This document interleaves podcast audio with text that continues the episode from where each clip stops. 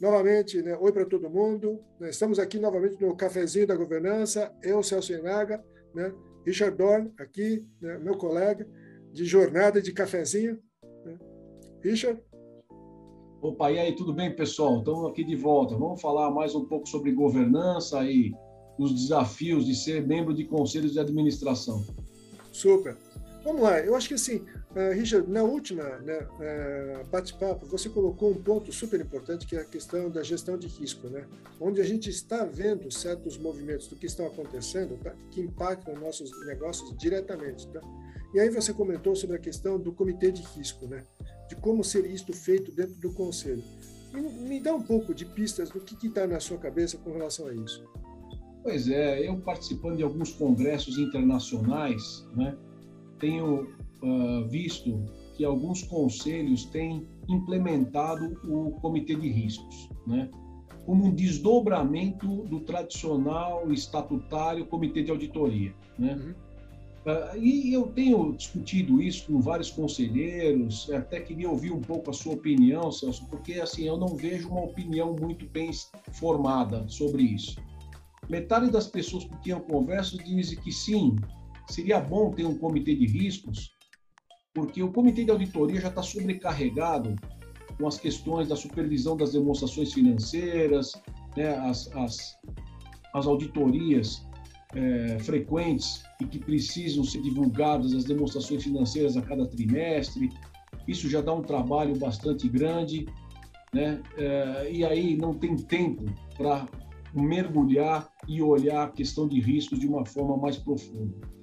Outros dizem o seguinte: puxa vida, é, é mais um comitê, é, uhum. é, é, mais um coordenador, mais membros que têm que ser contratados, é uma agenda que fica interminável. O presidente do conselho, por exemplo, no meu caso, eu como presidente do conselho, eu gosto de participar pelo menos uma vez a cada dois meses de uma reunião de, de comitê, de cada um dos comitês que estão instalados, para entender o que está acontecendo até para trazer esse assunto do comitê, de determinado comitê, para a pauta da reunião do conselho. Então aí vai sobrecarregar ainda mais né, o presidente do conselho, ou vai ter que criar um novo coordenador de comitê. Então, assim, Celso, eu tenho ouvido de tudo, né, não tenho uma opinião formada sobre isso, se é bom, se é ruim, se é acaba virando duplicidade. Eu queria ouvir um pouco você, a sua opinião sobre isso. Bacana, Richard. Eu acho que assim, eu queria colocar então, a, a, talvez a, a, minha visão sobre isso da seguinte forma, né? De um, é assim, como é que a gente muda a perspectiva com relação à questão de risco, né? Para que ele não seja o risco, mas seja uma oportunidade e que a gente esteja olhando isso como alguma coisa, tá?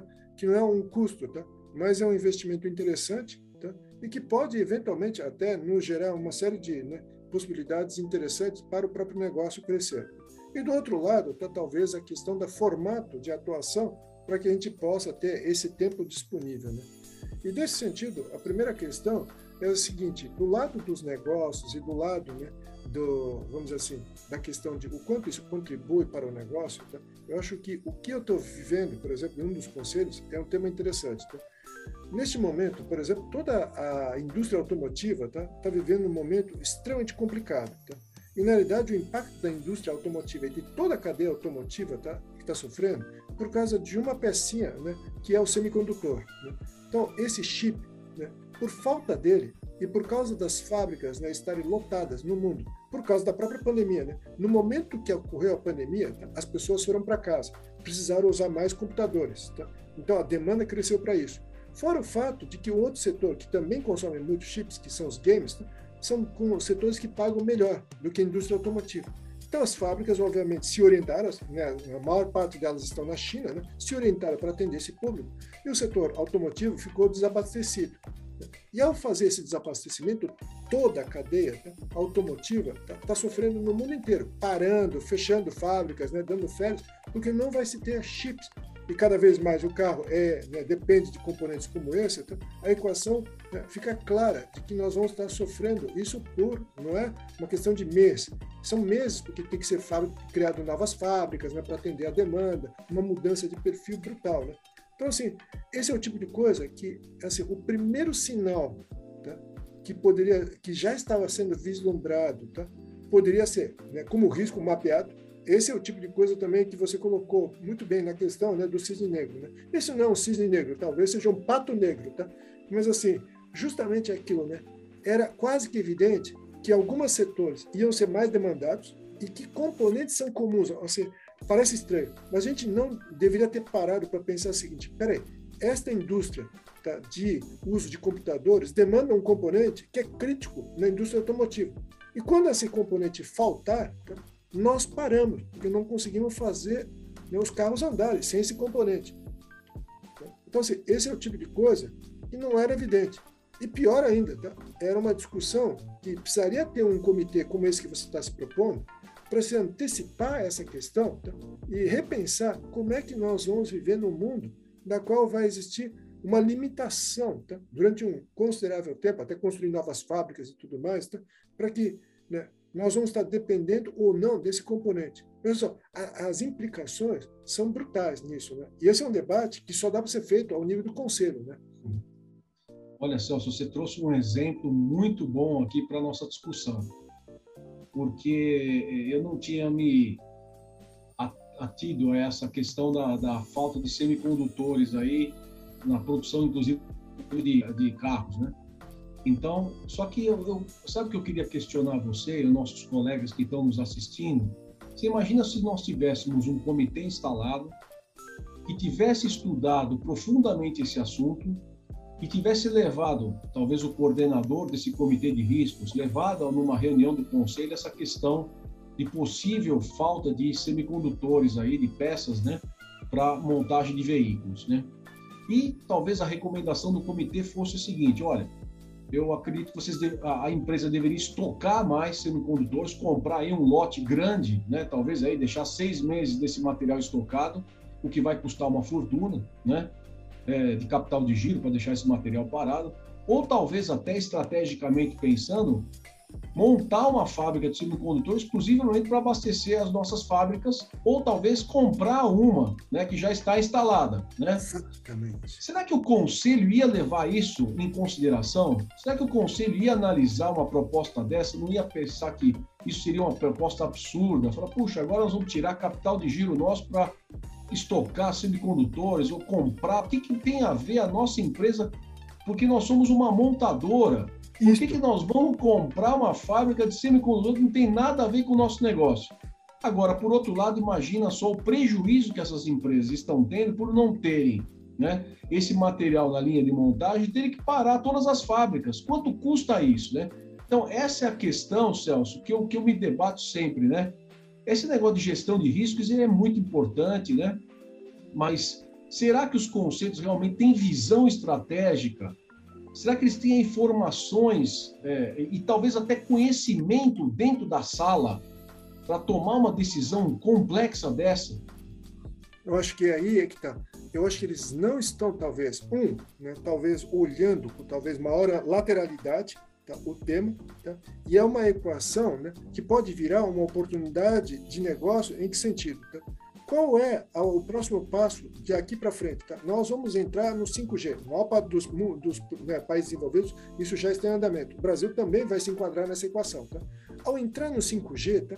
mais demanda de semicondutores vai acontecer tá? em tudo, inclusive para os veículos. Tá? Então, a demanda para isso vai explodir. Então é o seguinte: isto é uma oportunidade de negócio se for comprar. Porque ele pode nos ajudar tá, no setor automotivo, na entrada e definitiva no setor de mobilidade.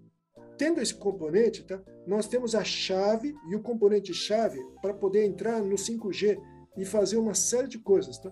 Então, ou seja, ele nos abre a porta de sair de automotivo para mobilidade e nos permite tá, ter um passo à frente tá, quem tiver esse tipo de situação.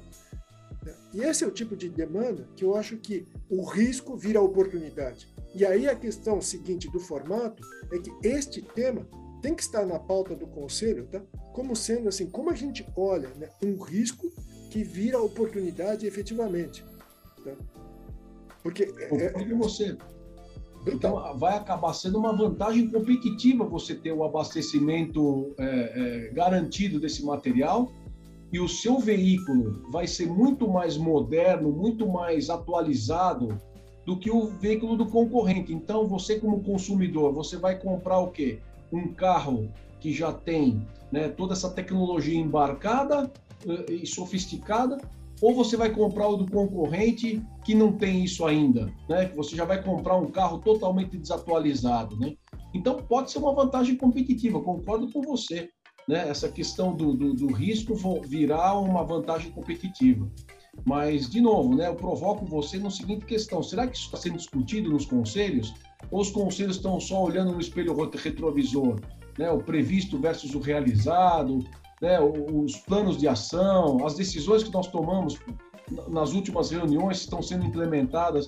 Isso é uma perda de tempo de um conselho, de gente preparada, né, de alto nível, para discutir o passado. Nós temos que estar discutindo realmente questões é, é, sofisticadas como essa. E eu acho que esse é uma mudança de mindset que um conselho tem que é, promover. Eu também concordo contigo. Por isso que eu, assim, eu, eu colocaria que a pergunta que você colocou, né, se um comitê de risco, para mim, faz sentido, tá? Faz sentido se a gente colocar neste contexto, tá? E tiver esta abordagem, tá? Não uma uhum. abordagem mais tradicional que aquilo, é um custo, mais uma tarefa, mais um, né, um esforço adicional, tá? Chato para as pessoas. Mas olhando sobre essa perspectiva, né, nós vamos estar tomando decisões tá? críticas, tá? literalmente críticas para a sobrevivência todas as grandes montadoras hoje no mundo estão parando tá? por causa disso. Tá? E ninguém, pelo menos até o momento, não parece que está fazendo um movimento de adquirir né, esses componentes. Só que o 5G está aí. Tá? E aí todo mundo fala em mobilidade, só esquece de um problema. Mobilidade 5G depende do bendito chip, tá? E se este bendito não tiver no nosso carro, tá? nós não andamos. Simplesmente o carro é um monte de lata parado tá? no lugar. Né? É verdade. Não, e aí eu fico pensando também as montadoras que gostam de apertar os fornecedores, né? Que gostam de comprar com um preço mais baixo e apertam a margem. Então, com certeza, os fornecedores desviaram a produção para outros negócios que têm margem maior, né?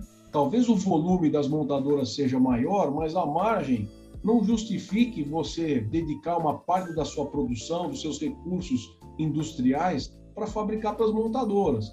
Então, isso é uma questão também que vai ter que mudar né, na, na, na, nas montadoras. Né? Ficar só apertando o preço, apertando o preço né, para comprar em, em, na bacia das almas, como a gente chama, acho que isso vai terminar principalmente para componentes estratégicos como esse. Né? Eu acho que agora os, os, fabricantes de semicondutores estão com a faca e o queijo na mão. Se eu tivesse lembrado ou pensado nisso há uns dois anos atrás, eu teria comprado algumas ações de algumas empresas dessas. Né? Pois é, eu acho que assim, a valorização seria brutal, né? Assim, Verdade. Bacana. Eu acho que assim, este é um painel, novamente, né? cafezinho da governança, né? Aqui nós estamos falando de temas como esse, tá? Que vão impactar os seus negócios, que vão né, abrir perspectivas diferentes para todos nós que, dentro do Conselho, debatemos né, temas importantes e relevantes tá? e trazendo essa perspectiva diferente, esse papo né, de dois conselheiros e, quem sabe, de vários conselheiros, as dúvidas, para que a gente possa, nessa interação, tá, trazer luz a temas que muitas vezes não são dados a luz devida ou a ênfase devida. Não porque não se queira, mas porque talvez a nossa agenda, como você colocou, Richard, está olhando para trás. Né? E nosso desafio é olhar para frente. Né? Legal, isso aí. Então, até a próxima, né? Até o próximo cafezinho. Vamos lá, gente. Bom estar com Valeu. todo mundo. Mandem suas perguntas. Vamos embora. Até mais.